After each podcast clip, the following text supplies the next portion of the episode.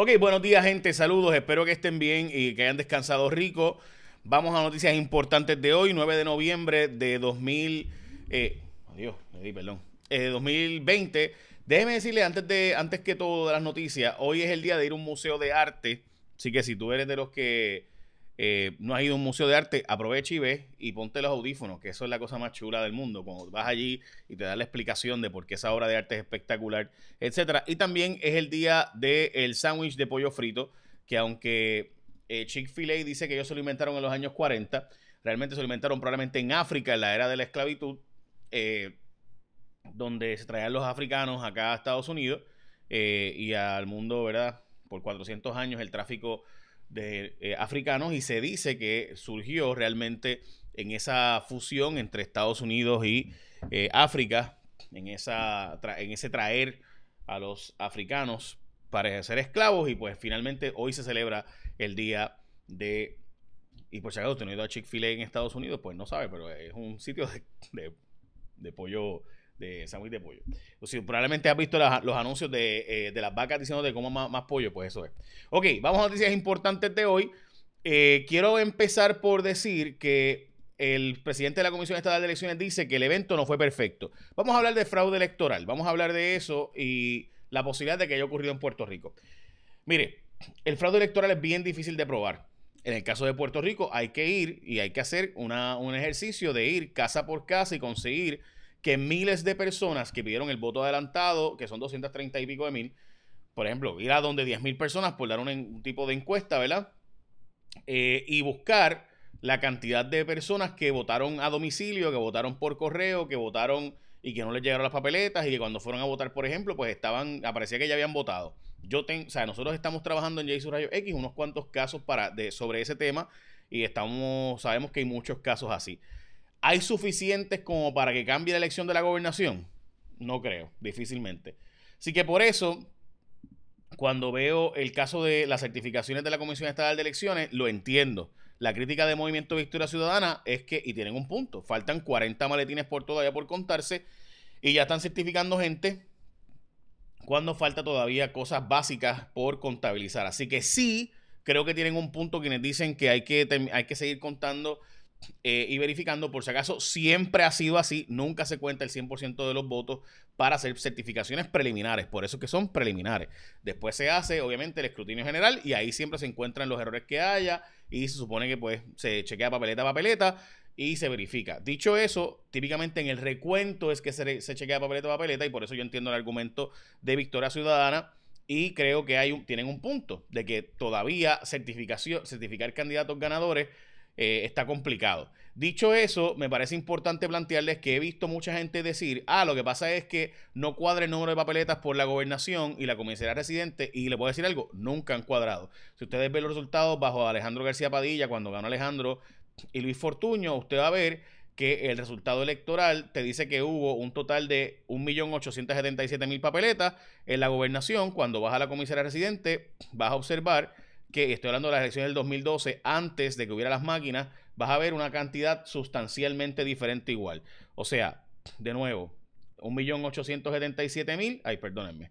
Eh, y cuando la ves acá, pues lo mismo. En el caso de, eh, vamos a ver cuando, por ejemplo, ganó Ricardo Rosello, eh, usted va a ver, en este caso, perdónenme, aquí está, aquí está. 1.580.000, cuando, esto fue cuando Ricky Rosello gana.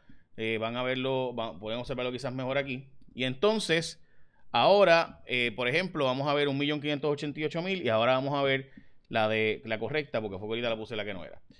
Así que siempre ha sido así, históricamente ha sido así. Cuando usted ve Ricardo Rosselló como gobernador en el año 2016, usted va a ver ahora que saca 1.580.000 el gobernador de 1.472.000 la candidatura a comisionada residente.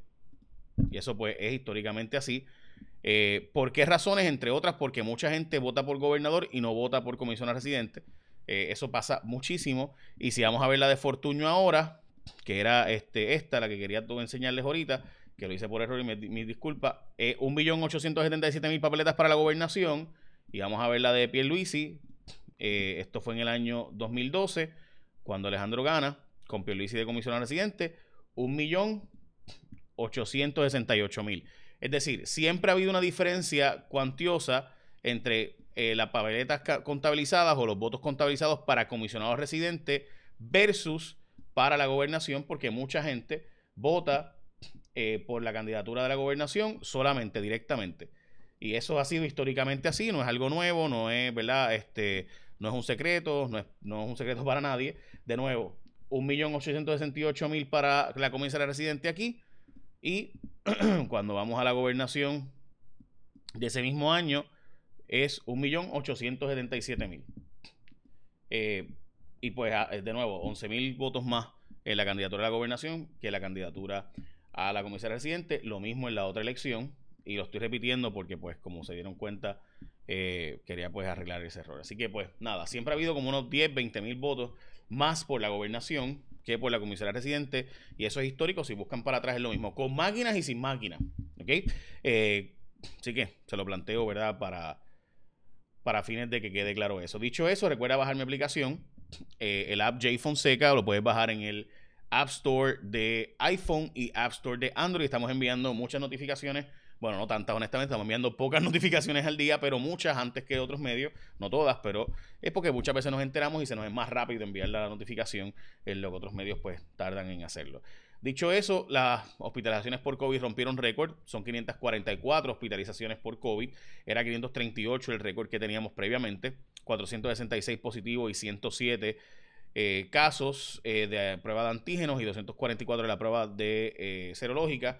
Así que ahora tenemos más pruebas. Tenemos 882 muertes.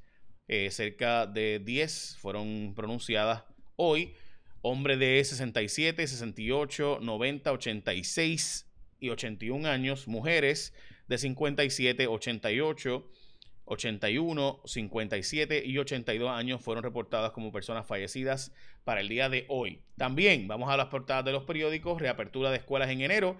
Las clases comenzarán de forma híbrida en enero, según el plan del Departamento de Salud y Educación. Veremos a ver cómo se hace eso. Los maestros han tronado contra eso, eh, porque no están listos ni desinfectados ni nada por el estilo. Eh, ya saben cómo ha trabajado esto. La gobernadora está bregando con una orden ejecutiva, pero se ha negado a poner mayores restricciones. La portada del vocero, alcaldes apuestan una buena relación con Pierre Luisi. Les voy a decir algo, los alcaldes saben que este cuatrienio va a ser el cuatrienio más difícil para los alcaldes. Eh, porque los fondos se le acabaron. Recuerde que los alcaldes le dieron los chavos y yo, ¿verdad? Todo esto se había advertido. Yo, les, yo he hecho programas sobre esto, donde los alcaldes usaron todos los fondos del Banco Gubernamental de Fomento y ahora no, o sea, este cuatrienio fue el último cuatrienio donde le quedaba chavos del Banco Gubernamental de Fomento, ahora pues están un poco complicados. Dicho eso, también importante decirles que... Eh, Y, ¿verdad? Me perdonan los alcaldes, pero por ahí vienen eh, investigaciones federales sobre eso y también representantes. Así que van a ver que Johnny Méndez no está celebrando, eh, a pesar de que supuestamente ganó, pendiente. Que no hay para no, hay celebrar por ahí. Bueno, los retos de Joe Biden para impulsar agenda a favor de Puerto Rico. Eh, y obviamente esa es la portada del periódico El, Nuevo Día. ayer la portada es que Biden derrotó también a Trump, esa fue la portada del Nuevo Día de ayer. Eh, y de nuevo, el, Partido Victoria Ciudadana está planteando las certificaciones de la Comisión de Elecciones como fraudulentas o problemáticas. Ciertamente eh, está certificando gente cuando faltan todavía 40 maletines por contar. Por ejemplo, en, en, Culebra, eh, faltan todavía, falta el colegio de encamados, que estamos hablando de unas 23, 24 votos. El alcalde pierde por dos votos, así que debe certificarse al candidato del PNP pues yo creo que no, porque faltan 20 y pico de votos por contar y se ganó por dos. es en Culebra, por ejemplo. Eh, y, doy ese ejemplo, en Humacao se ganó por 400 y pico de votos y faltan por contabilizar 900 y pico de votos. Así que debe certificarse, pues no sé, porque depende de, de, quienes gestionaron esa y me imagino que el alcalde debe haber gestionado por lo menos. Recuerde que yo les había dicho que en Humacao iba a haber problemas el Partido Popular porque había una división entre Arden Jaime y, y Marcelo Trujillo. Eh, y entonces cuando Marcelo muere, Marcelo había ganado a Rey Vargas por 500 votos. Marcelo había ganado por 500 votos. Marcelo, o sea, el, el cacique de allí. Así que al Marcelo morir, cuando llega Luis, el candidato por el alcalde, el, que era el sub del alcalde Marcelo Trujillo, pues pierde. Eh, la pregunta es, ¿de verdad perdió? Porque faltan todavía 900 votos por contar. Eh, de nuevo, eh, lo mismo en Aguadilla, este, al revés, ¿no? sí que recuerde que en Humacao es uno de los pueblos que más chavos tienen en Puerto Rico, así que él échele el ojo porque eh, en Chavos Cash es uno de los pueblos que más dinero tiene por el vertedero y por la por patentes, por Microsoft, etcétera, patentes de otros municipios, o perdón, patentes de industrias allí, eh, etcétera. Así que créanme que eh, Humacao se puede convertir fácil en el Ponce, donde pues cuando perdieron Guaynabo arrancaron para Ponce y de Ponce pues ahora perdieron, así que veremos a ver a dónde van. Ponce y Arecibo, eh, hay muchas, muchos contratistas buscando ahora dónde ubicar o parquear sus carritos. En Humacao, estoy seguro que será.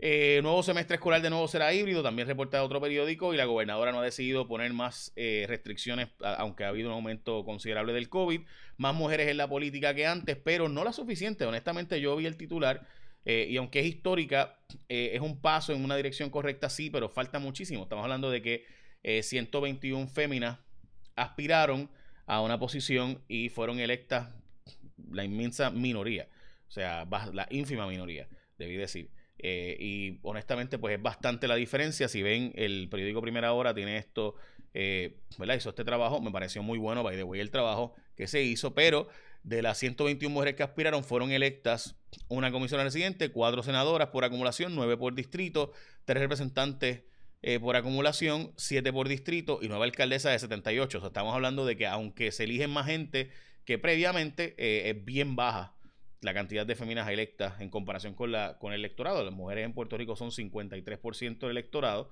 Recuerde que en gran medida porque los hombres nos morimos antes que las mujeres, que los hombres no cuidan su salud y las mujeres cuidan más su salud. Y eso está históricamente corroborado, por si acaso. Así que los hombres en Puerto Rico, la expectativa de vida es casi 8 años menos que las mujeres. 7 u 8 años menos que las mujeres. Así que si usted es mujer, debe casarse con un hombre más joven que usted porque es probable que él se muera antes que usted. Eh, es muy probable. O sea, esas son las estadísticas, no es mi opinión, por si acaso son los datos. Eh, así que importante eso. Eh, que hay bien pocas mujeres electas realmente en la práctica en comparación con la cantidad de puestos que hay en Puerto Rico y la cantidad de electorado que representan. El IRS pone el ojo en la ley 22, los federales investigando a los ricos que se mudan a Puerto Rico para no pagar impuestos federales. Eh, muchos reportando, por ejemplo, que tienen, eh, hacen un montón de trabajo en Puerto Rico hacia Estados Unidos, realmente no hacen ese trabajo de Puerto Rico hacia Estados Unidos y lo hacen para evitar pagar fondos federales o impuestos federales, debe decir. Y la batalla por la Cámara de Representantes del Partido Popular es a matar, y esto, de nuevo, entre Tatito y Jesús Manuel. aquí hay dos bandos. Uno de los bandos, por ejemplo, lo que siempre les he dicho, el bando de Aníbal Acevedo Vila y ese grupo de gente, pues que no es liderado siempre por Aníbal, por si acaso, pero es ese bando. está con con Tatito. Ustedes recordarán que Tatito estaba con Batia para la gobernación, que era el candidato de Aníbal. Y lo mismo en el caso de eh, Jesús Manuel, que es el bando de Héctor Ferrer y obviamente pues eh, Antonio García, eh, digo Antonio, Alejandro García Padilla, el ex gobernador, que está detrás de ese proyecto. Y pues esa es la pelea que está ocurriendo en el caso del Partido Popular. Recuerda bajar mi aplicación J Fonseca en tu celular. Bájala, en verdad, va a estar cool, chequeala y después me dice, hay muchas cosas que mejorar, pero está bastante cool. Eh, y vas a ver la que es bastante sencilla y, ágil. Y básicamente esas son noticias más importantes de hoy. No sin antes, déjame ver si me faltó algo. Lo tengo aquí. Eh, hay más de 50 millones, by the way, en casos de COVID-19 a nivel mundial. La Junta de Control Fiscal le tuvo el aumento de las enfermeras. Eh, y eh, todavía no renuncia el representante Alonso, Néstor Alonso, el no vidente que salió acusado por corrupto. la gobernadora, déjame ver, eso es, eso noticia. Ah, y recuerden que empieza el escrutinio esta semana, así que estaremos pendientes a ese escrutinio. Echa la bendición, que tengan un día productivo.